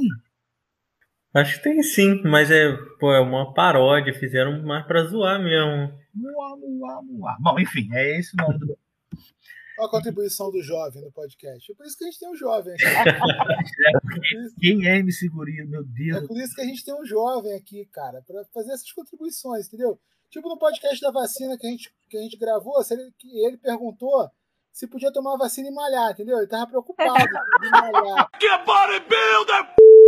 Aí o Júlio mandou, né? E eu preocupado se eu posso beber. Pois é, entendeu? Então é por isso que a gente tem um jovem aqui É contribuindo. importante. Obrigado, querido. Obrigado. Depois manda o link que eu quero ouvir. ok. É, bora. É, agora eu preciso ouvir isso, né? Para me atualizar. E aí, ah, ficou, né? Que, que raio de bicho é esse? E aí, quando fez, fizeram a análise desse objeto, né? Descobriram que ele é um objeto que não pertence ao sistema solar. Ele, ele é um objeto do meio interestelar, que entrou no sistema solar por algum motivo. E vai embora. E passou e vai embora. Então, ah, isso é interessante, quer dizer que existe um- uma população de fragmentos de sistemas solares, outros, que estão aí andando pelo, pelo espaço, é, da mesma forma que tem planetas que também se, se desprendem dos seus sistemas solares e ficam é, errantes aí pelo, pelo espaço. Ah, isso é uma coisa que é, é, é para ser simples de explicar e de entender, é algo super complexo, né? Porque a gente pensa, a gente sempre está pensando ah, nessa questão de estar preso ao Sol, né? E pode acontecer que, por algum motivo muito catastrófico, a Terra se desprenda do Sol e a gente vai passear por aí. Óbvio que morre todo mundo muito rapidamente, mas seria isso não é algo absolutamente impossível. Para ter uma colisão, em vez de ser um objeto pequeno, poderia ser um outro planeta. A gente poderia ter uma um, tipo um bilhar é, universal, e isso seria muito ruim para a nossa espécie. Mas é óbvio, eu estou brincando, isso é uma especulação para além da ficção científica. Por exemplo, tem uma série na Netflix que se chama Terra Livre, né? Que eu acho que a Terra, eles fazem uma terrinha que anda por aí procurando um lugar. Sério, cara? É, tem. Não isso, não. Tem, tem. Acho que é Terra Tem Livre. uma- Tem umas séries de Netflix muito louca, cara. Tem uma que fala de vento solar. Você tava falando de vento solar? Tem uma que fala, acho que de vento solar, cara, que é um avião, cara. É uma série russa, eu acho. Que os caras estão no avião e aí não pode. Não pode pegar sol. Se pegar sol, eles morrem. Aí você só pode descer o avião de noite. Se pegar sol, se o sol nascer, morre. Aí eles dão uma explicação sobre o vento solar. Na... Caraca, é muito louco, cara. Muito louco. Assim, muito louco. É maneirinha, mas é muito louco, cara. Mas essa daí da Pequena Terra eu não conhecia, não. Depois tu me fala o nome pra eu procurar isso aí. Sim, eu acho que é, acho que é Terra Livre. Eu gosto dessas bizarrices aí. de- Então, eu gostava mais. Hoje eu já tô meio cansado, assim. Eu meio que deu uma enjoada de. de- de- A minha avó me contou. Acho que foi eu que fiz. Eu que fiz bagunça aqui. Eu gosto dessas bizarrices, cara, de ver essas ficção científica bizarra, assim. Eu não gosto, cara, da ficção científica que se propõe a ser fisicamente correta. Porque pra mim é a pior, cara.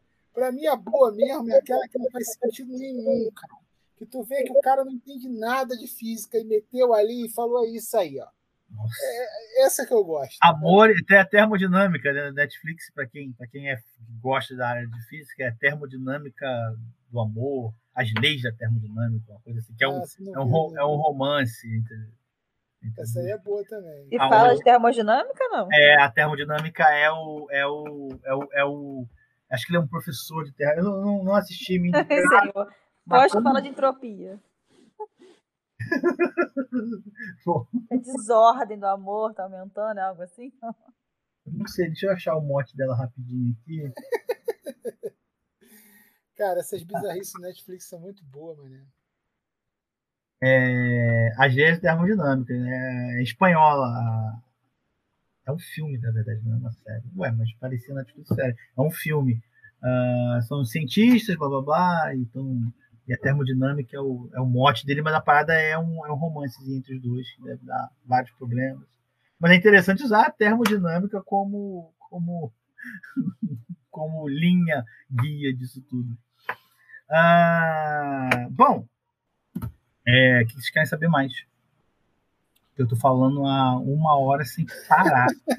metralhadora. Cara, eu acho que assim, para quem quer saber que que é asteroide, esse cenário de mineração de asteroide, eu acho que ele já falou tudo, cara. Eu acho que foi um papo bem, bem esclarecedor sobre, sobre o assunto. É, a gente já está, inclusive, com mais de uma hora de gravação. E eu acho que foi bem esclarecedor, cara. Tirando a parte que eu vou ter que ouvir quando eu for editar aqui, foi a parte que eu tava botando o Dante para dormir, que eu, que eu não prestei atenção. De resto, o que eu prestei atenção ficou bem legal, cara. Ficou, depois eu vou eu vou dar uma olhada na primeira parte aí para escutar Um- melhor. Uma coisa que eu acho importante, é, principalmente para quem para quem está ouvindo a gente e tem assim, deu vontadezinha de ah, putz, estou aqui no primeiro período, segundo período e acho que eu vou fazer astronomia. Ou vou, ou vou fazer física, ou fazer engenharia, e depois vou fazer mestrado em astronomia. É importante algum, algumas coisas, né? É, a primeira coisa importante é tirar um pouco desse romantismo que tem é, na astronomia. A astronomia é uma, é, uma, é uma área da ciência como qualquer outra, onde você vai, vai tentar 200 milhões de coisas e pouquíssimas vão dar certo. E se você der muita sorte, você resolve algum dos problemas que, tem, que estão postos na área. Em particular, a astronomia, a astrofísica e a astronomia de pequenos corpos, ela é uma área que está numa um amadurecimento acadêmico muito grande. O que isso significa? Ah, se eu vou estudar, por exemplo, fluidos quânticos, né? ou vou estudar cosmologia quintessência, ou vou estudar matéria condensada, alguma daquelas coisas bizarras de matéria condensada muito vanguardistas. Ah, memória gravitacional do hélio, por exemplo. São áreas que elas, tão, elas não estão não tão maduras ainda, então tem muito espaço para você fazer coisas. Tem muita coisa para errar ainda. Então é mais fácil estudar lá porque tem exoplanetas, né? Pla- planetas extrasolares, planetas de outros sistemas de outras estrelas. É um negócio que está muito muito muito novo, então você consegue lá fazer tem muita coisa para fazer. Em áreas mais maduras, o Sol, estudo do Sol, astrofísica solar do nosso Sol. É uma área muito madura, Então tem pouquíssima gente estudando isso, porque já não tem muitos problemas para resolver, e os que tem são muito difíceis. No caso da astronomia de pequenos corpos, tem muito problema para resolver, tem muito dado para analisar, mas os problemas já estão começando a ficar muito difíceis, porque, ah, porque a, a, a ciência está madura. Até aparecer alguma coisa nova, ah, vou dar um exemplo de como é que foi a construção dos dados. Né? Antigamente, os dados eram pesquisadores que faziam uma proposta de tempo para os telescópios. Então, uh, para a Daniela, por exemplo, tem um, um survey, um, um, levantamento de espectros de acho que são mil e poucos asteroides. Isso eu estou falando de acho que é 98, 2003, por aí. Então isso era muito relevante para a época. Nossa, isso foi o segundo maior levantamento de asteroides do mundo. Hoje, com os grandes telescópios, a automatização e os equipamentos que melhoraram muito, o tamanho dos telescópios cresceram. O subproduto de um projeto que é o Dark Energy, que é o que o Martin Mackley é um dos integrantes. O subproduto desse catálogo é, tem mais asteroides que todos os catálogos propostos lá atrás. Então tem muito dado. Então é essa, isso que era um problema, você ir lá, apontar o telescópio, observar, já não é mais um problema, já está resolvido. Então isso matou um monte de posição que existia. Ah, então se você tá, se sentiu atraído pela área, falou, caramba, eu posso fazer, propor problemas e tal, sim, pode, mas é uma área já bastante amadurecida. Então você vai ter que se, significa que você vai ter que se dedicar muito mais na questão da, do, da revisão bibliográfica sua, né, de, de, mergulhar mesmo, entender todos os problemas resolvidos até ali, para poder dar o próximo passo. O próximo passo está muito mais difícil. Então, é uma área super cativante. Eu, eu não trocaria de área, uh, mas tem que ter claro que está difícil. Não é mais tão fácil quanto era. É, e quem não quiser seguir o caminho que o Anderson fez, por exemplo, que é fazer física e, de, e ir trabalhando com isso, se especializando nisso, tem curso. Aqui no Rio mesmo tem o FRJ que tem astronomia, né? Você pode direto fazer a graduação em astronomia. Então não, há, não existe necessidade de você fazer física e depois se especializar em astronomia. Né? Se você tiver realmente decidido que você quer fazer astronomia, você pode seguir logo para o curso de astronomia. É, eu tenho um amigo do, do, do UFRJ que ele fez o caminho inverso, né? Ele entrou para astronomia e aí ele viu que ele gostava muito de física, saiu da astronomia e foi fazer física. Legal. Então, é, e aí partiu para astrofísica, né? Hoje em dia ele trabalha com cosmologia, astrofísica, cosmologia, etc. Então é legal, cara. Essa área é muito, é muito cativante, né? Então é, trabalhar com espaço, com que você trabalha, com que eu trabalho, que é pensar em objetos astrofísicos como buracos negros e estrelas teóricas, é muito legal, cara. Eu, é, eu, é, é, eu acho uma área muito legal, assim. Eu costumo falar que eu, quando me perguntavam, né, alguma pessoa falava assim, pô, cara, o que te motiva a estudar o que você estuda? Eu falo, pô, cara, eu gosto de ganhar dinheiro viajando na maionese. Entendeu? E, cara, a minha área, mais, muito mais do que a sua, é isso, né? A Sim. gente, na verdade, tem que. Tem que a, a tua ainda. São observações. Mais ou menos, né? Claras, Depois do né? laço que vocês marcaram aí com a observação do buraco negro, acabou. É, né? mas tipo assim, cara, a, a observação hum. de, de um astronômica é muito mais clara do que a observação é, Sim. de cosmologia, né?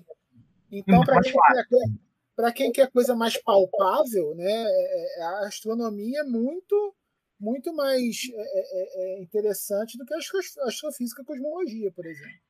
E a astronomia. Um, a gente está até para marcar um episódio de cosmologia, que eu vou chamar a Maria, que foi aluna do Martin Mackler durante muito tempo. Né? Maria a, Aparecida? A Maria ele da Maria que com a gente. Isso, isso.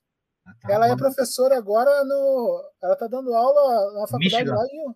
Isso. Acho que é Aí ela já participou no episódio com a gente aqui que a gente fez sobre mulheres, né, na, na ciência e tal. Yeah. E aí eu quero ela trazer... encampou isso, né? Foi super bacana. Muito tempo a gente não conversa. Mas eu vi no LinkedIn que ela estava encampando essa questão das mulheres na ciência. Eu achei super. E... É, por isso que eu chamei ela. Eu quis fazer um episódio de mulheres na ciência. Foi inclusive na época que o Dante nasceu, que eu estava muito enrolado. Aí eu falei, Paula, faz um episódio de você de host. Vou chamar a Maria, vou chamar outras professoras daqui também que, que são cientistas também para vocês falarem do, do cenário, etc. Foi bem legal. E aí eu falei com a Maria, ela topou participar de outro falando de cosmologia. Aí eu vou trazer ela e vou trazer também o Rafael Pérez, que é um professor aqui do, do IPRJ, que ele é trabalha aqui com a gente, né? Então, para falar bem de cosmologia, assim, explicar direitinho e tal. Então, depois a gente vai fazer um episódio só sobre isso. Mas, cara, muito, muito boa a sua participação, assim. Eu acho que você falou o, o, o, o cenário muito bom, assim, do, do, do que, que é o cenário da, da, de trabalhar com asteroides, de, dessas coisas. Quem sabe depois a gente não faz um de, de filmes que. que oh, essa é minha praia.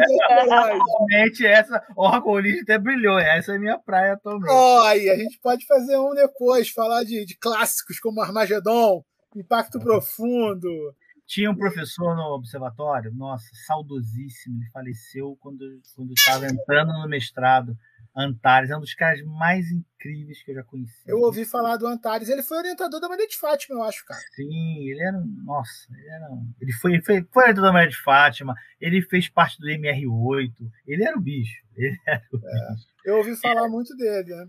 E, e ele tinha esse, ele fazia isso no, no, no observatório na, na, na escola de verão, né? Ele apresentava filmes e discutia ali a a física. Eu gostava muito de fazer isso com meus alunos quando eu dava aula no ensino médio. Eu pegava esses filmes assim e, e botava para os moleques verem e ia debatendo as coisas, era maneiro pra caramba. A gente já fez um, de, um episódio aqui ano passado sobre filmes, né? Filmes e física e tal. Acho que a gente até falou de Armagedon, cara. Foi Star eu Wars também, não? Ou foi nesse? Star Wars foi separado. Separado. Um uhum. separado, é. A gente fez um geral de filmes e depois a gente fez um de Star Wars separado. Mas esses filmes que tratam de, de meteoros e asteroides é uma boa ideia, cara. É, e tem Depois vários, é... né? Tem vários, porque é, é, é, um, é, é, é uma extinção, vamos dizer, interessante. É. é mas só para fechar, que uma coisa que você falou, enquanto você falou do, do, dos objetos né, gravitacionais, um buraco negro, e eu lembrei da, da imagem, né, como gerar a imagem, como tem, que é isso que é importante ficar na cabeça da, da molecada, né? é, como é importante essa transversalidade do ensino. Quer dizer, ali tinha da, do conhecimento, ali tinha o pessoal da computação, tinha o pessoal uh, da, do buraco negro mesmo, os modelos, as contas, e tinha o pessoal da técnica, porque a técnica que usaram de interferometria foi um negócio muito louco. Os caras, usaram, os caras transformaram um planeta numa antena, e isso usando coisa elementar de interferência de antena de, de, de radiação. Mas a ideia, provavelmente os caras deviam estar no, no, no, bar, tocando a ideia, e falou, se a gente botar uma antena ali, uma aqui, usar aquela antena que está parada lá, e os caras construíram um interferômetro do tamanho da Terra, que deu origem àquela imagem, que não é uma foto, né, que é uma imagem, que é algo incrível. Isso também já aconteceu na astronomia, para poder, em algum momento, observar alguns objetos, foi feito essas craquinagens usando vários equipamentos na, na astronomia de, de pequenos corpos. Então, é essa, essa porque quando a, gente, quando a gente estudava, e acho que a Paula passou por isso também lá no Instituto de Física, é, tinha aquelas caixinhas separadas, né? Ah, o meu é mais bonito que o seu. Ah, e fulano é mais gostoso que o outro fulano. Então, ah, mas o outro cara, ah, o departamento X é mais, mais limpinho, mais bonitinho, o outro é mais feinho. E na ciência moderna não tem isso. Não tem esse papo. Ou tá todo mundo junto para fazer ciência, o CERN é um exemplo disso, né? Ou tá todo mundo junto fazendo ciência, para fazer grandes descobertas, ou vai ficar dando volta em torno do próprio umbigo, sem publicando aquele artiguinho ali no, daquele jeitinho. Tá bom, gente? Queria agradecer muito. Espero não ter é, confundido a mais, gente, explicado. A gente que agradece, cara. A gente que te agradece. Muito obrigado por ter aceitado o convite. Muito obrigado por ter participado aqui com a gente. Espero que você tenha gostado, porque a gente vai te chamar de novo para falar de filmes. Entendeu? É, esse episódio deve sair daqui a um mês, mais ou menos, cara. Porque tem, a, ah, gente, a gente publica de 15 em 15 dias, então a gente tá gravando alguns assim para poder ter material, né? Então deve ter, mas deve sair. Mas assim que sair, eu te mando o link. Já estamos em off já? Oi? Já estamos em off já? Não, Não. tamo não. Tamo não. Mas se quiser falar besteira, eu- Não, não, off para poder falar besteira. Gravado não tem problema. tá bom, a gente edita depois, cara. O Alisson tira, o Alisson tira. Vem cá, filho, vem cá. Tá bravo que eu abandonei ele. Bom, Ah, não, eu achei ideia, quando o Sal me, con- me contou que estava com podcast, eu fui ouvir alguns. Cara, super ideia, isso é importante demais, cara. A gente conseguir falar. É uma, é uma bandeira minha que eu estou levantando. É conseguir falar no canal que eu tenho. é, eu estou fazendo isso, né? Que é conseguir falar. Agora eu dei uma parada porque o Miguel tá impossível, mas é, é- é conseguir levar, tentar levar para a população uma divulgação que não, que não eu essa frase, né, que não subjuga o cara. Eu vejo uns vídeos de divulgação aí, esse de mineração, eu vi um de um cara do F- um lourinho. Esqueci o nome do caboclo. Faz vídeo no YouTube. Porra, cara, fala sério. Aquilo ali é pior do que History Channel. Então, Tem uns, que, tem uns que são muito pesados, tem outros que são muito chatos, cara. Não, entendeu? Pessoal, o que me incomoda é o sensacionalismo. Ah, meu Deus, vai cair um asteroide, vai matar todo mundo. Mas isso é pro YouTube, né, cara? O YouTube precisa. É. O cara que vive disso, ele precisa desse clickbait, cara. É, Isso Entendeu? é fato, porque os que eu faço lá não, não dá nada. É, isso que eu falo muito, por exemplo, é que nem o nosso podcast aqui. A gente não tem financiamento. Tipo, projeto de extensão não tem financiamento. O que a Tem. gente ganha é a bolsa do Alisson. Não tem uma merrequinha do. do- do- Não, é, é- é hora trabalhada. A gente ganha hora trabalhada, conta para plano de carreira. Sim, sim. Na Agora- FAPERJ não tem, não tem nenhum, uma, graninha na FAPERJ? Perde não. Quem tem projeto, quem tem financiamento para projeto de extensão é o Serra Pilheira, que tem, mas eu mandei ano passado, fui recusado cordialmente.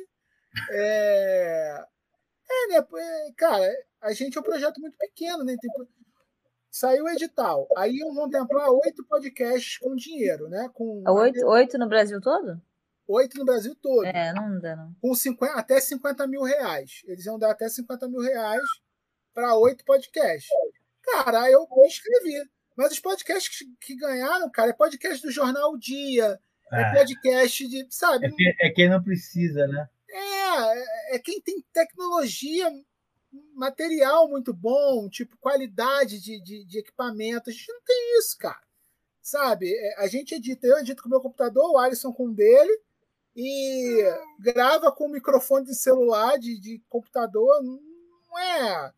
é- é- é- Então a gente tem o nosso projeto de extensão é sem financiamento. Então a gente não tem por obrigação de, de, de fazer que o cara que tem que ter audiência, que tem que ter view, que tem que ter. Não tem isso, sabe? E a galera que vive de, vive de YouTube tem que fazer isso. Tem, tem que ter. Então tem que ter. Então a gente entende quando o cara deixa sensacionalista mesmo. Que ele quer atrair gente, cara. Ele quer curtida, ele quer visualização, ele quer AdSense, né? Então, beleza, sabe? E isso é legal, cara. Eu, eu acho que assim, como a gente não tem é, é, é, compromisso financeiro com a parada, a gente consegue produzir uma informação legal e de uma forma divertida também, cara. A gente não está preocupado com, com, com falar a parada extremamente séria. A gente está preocupado com falar certo. Agora, falar, é, é, é, fazer um negócio extremamente sério é muito cansativo também, cara. A gente já teve episódios aqui com convidados que foram extremamente sérios, assim.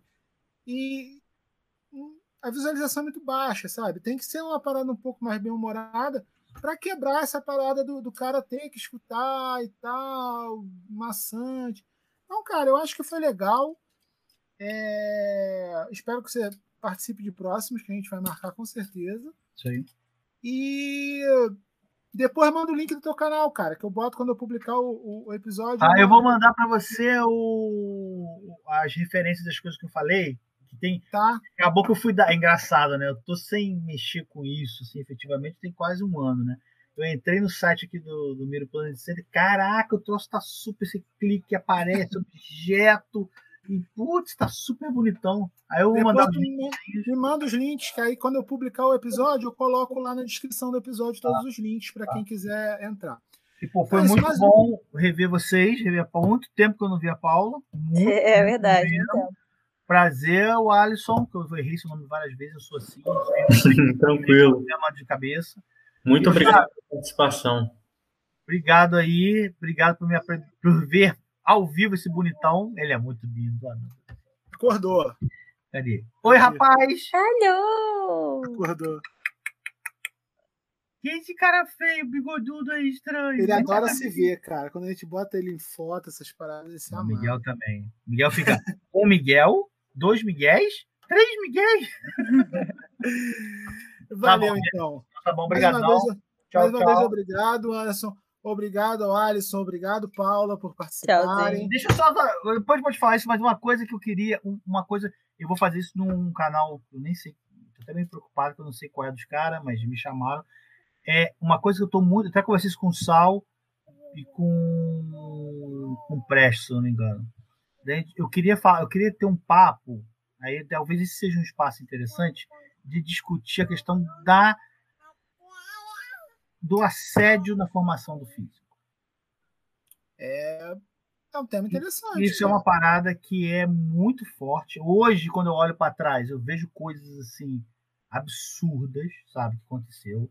Um cara entrar na sala e falar, olhar para Vanessa e falar: "O que você está fazendo aqui?" Né? Teve, teve episódios assim absurdos. Você sabe exatamente o que eu estou falando.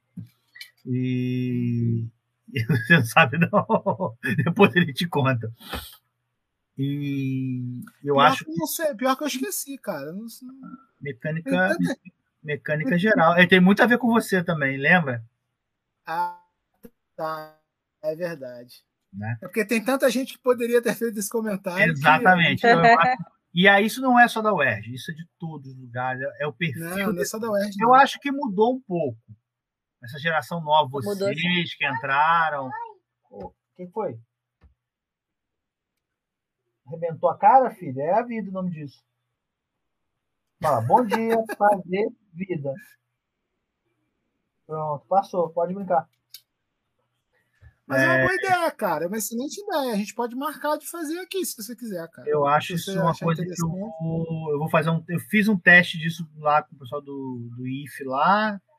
É, que passou um pouquinho da conta, deu view pra cacete pra ele, mas passou um pouquinho da conta. A, E- a Paula teve experiências recentes com esse negócio de preconceito aí, né, Paula? Em qual O parte? negócio lá da, do, do, do Bruno e você, o mesmo Ah, da- projeto. Ah, tá, sim. É, a Não, Paula da- teve, a Eu Paula teve que- experiência recente disso, Isso cara. é uma lebre, porque, é, cara, está no século XXI, bicho. Não dá para o cara entrar na sala de aula, bater e falar que vai reprovar todo mundo.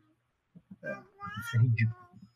Então, é um- pense aí. é, o do filme eu topo fácil, porque eu gosto, mas Não, beleza, vou marcar esse do, do assédio também, Agora, achei bem legal, a cara. É uma gente, pode ideia chegar num, a gente pode chegar num denominador, num denominador comum do título aí e tal, e a gente delimita bem para não passar muito do tom, mas eu acho que é um tema que tem que ser discutido. E é pouquíssimo, você quase não vê ninguém falando disso. Olha, Uhum. a gente tem, um, tem, um, tem a ideia de título, que é o, uma frase de um professor daqui, cara.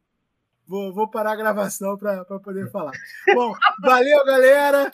Um abraço, espero que Um tenham gostado do episódio. Falou! Valeu, galera. Não tem aula, não tem vídeo, não tem vídeo, tô dando nome.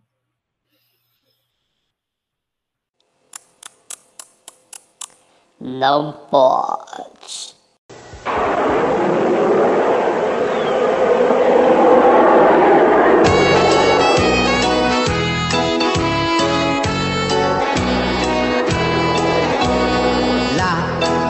Os astronautas vão pelo céu, capturando os planetas e as naves que poderão com seu voo superar os cometas.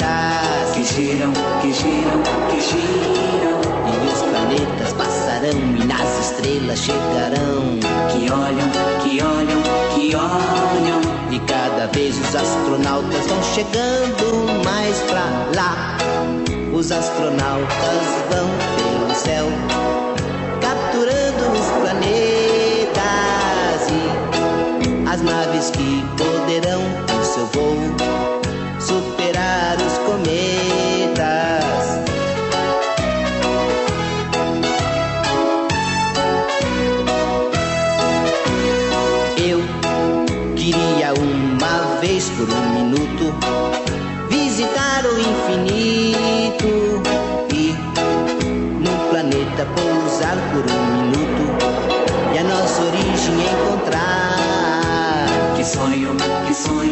Que sonho.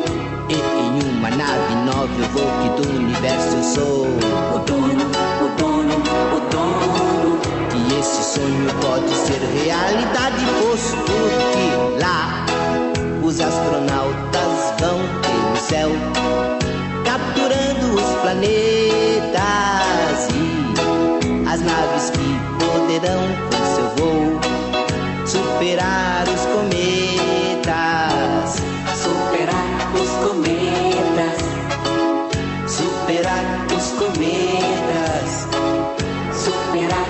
os E planetas passarão superar os e cometas. as estrelas chegarão. Superar os cometas, superar os cometas, superar os cometas. Pô, vocês estão aí ainda, cara?